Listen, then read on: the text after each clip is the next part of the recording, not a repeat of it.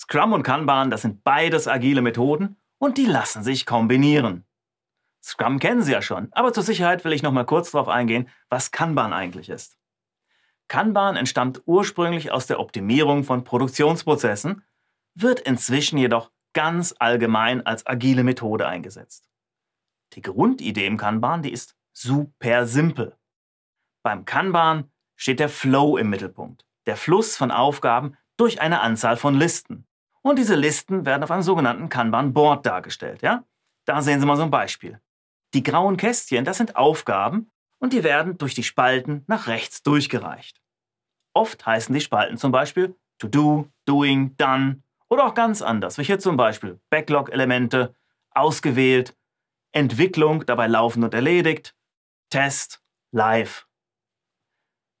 Und dann gibt es da noch diese roten Zahlen. Das ist das jeweilige WIP-Limit für die Spalte. Work in Progress. Also wie viele Elemente dürfen maximal gleichzeitig in einer Bearbeitungsspalte stehen? Ohne dieses Limit würden sich schnell Aufgaben irgendwo sammeln, anstauen, ja? Da man vielleicht nachfüllt, ohne abgearbeitet zu haben. Diese Begrenzung hilft also dabei, dem Team mehr Fokus auf die aktuelle Arbeit zu ermöglichen und einen kontinuierlichen Fluss zu erreichen. Statt Sprint mit fester Zeitdauer bedient sich das Team ständig aus dem Backlog und bearbeitet die Aufgaben, die am höchsten priorisiert sind. Ja, und das ist schon der ganze Kern von Kanban. Mehr nicht. Zusammengefasst. Im Kanban wird die parallele Arbeit, also Work in Progress, limitiert, um maximale Effizienz zu erreichen. Kanban-Teams konzentrieren sich darauf, so schnell wie möglich abzuarbeiten. Hierfür nutzen sie ein Kanban-Board und ständige Prozessverbesserung. Ja, und im Scrum? Na, da verpflichten sich die Teams, wie wir wissen, am Ende von festen Intervallen, also Sprints, potenziell auslieferbare Produktinkremente zu erstellen. Durch kurze Iterationen wird Feedback gesammelt und im nächsten Sprint berücksichtigt.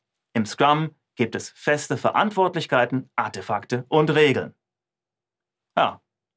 Und daraus folgen im Detail eine ganze Menge praktischer Unterschiede. Wir haben ein paar davon mal in dieser Tabelle zusammengefasst. Aber keine Angst, da machen wir jetzt kein betreutes Lesen, ja? Die kann jeder mal für sich im Text zum Abschnitt durchgehen. Also, Scrum und Kanban, zwei unterschiedliche agile Ansätze. Und die kann man wunderbar miteinander kombinieren. Und das nennt sich dann oft na? Scrumban. Und das kann man ganz unterschiedlich machen. Zum Beispiel Kanban innerhalb eines Sprints. Innerhalb eines Sprints existiert ein Kanban-Board mit WIP-Begrenzung. Oder aber innerhalb eines Sprints wird ein Kanban-Board nicht für neue Funktionen, sondern für Wartung und Support gepflegt. Man kann es auch noch extremer machen. Sprints sind zeitlich nicht mehr begrenzt, sondern werden flexibel gehandhabt.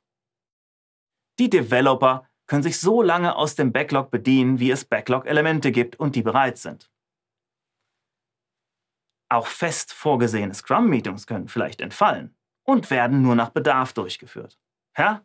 Sie sehen schon, da gibt es alle möglichen Kombinationen und ich sage immer, was funktioniert, das ist auch erlaubt.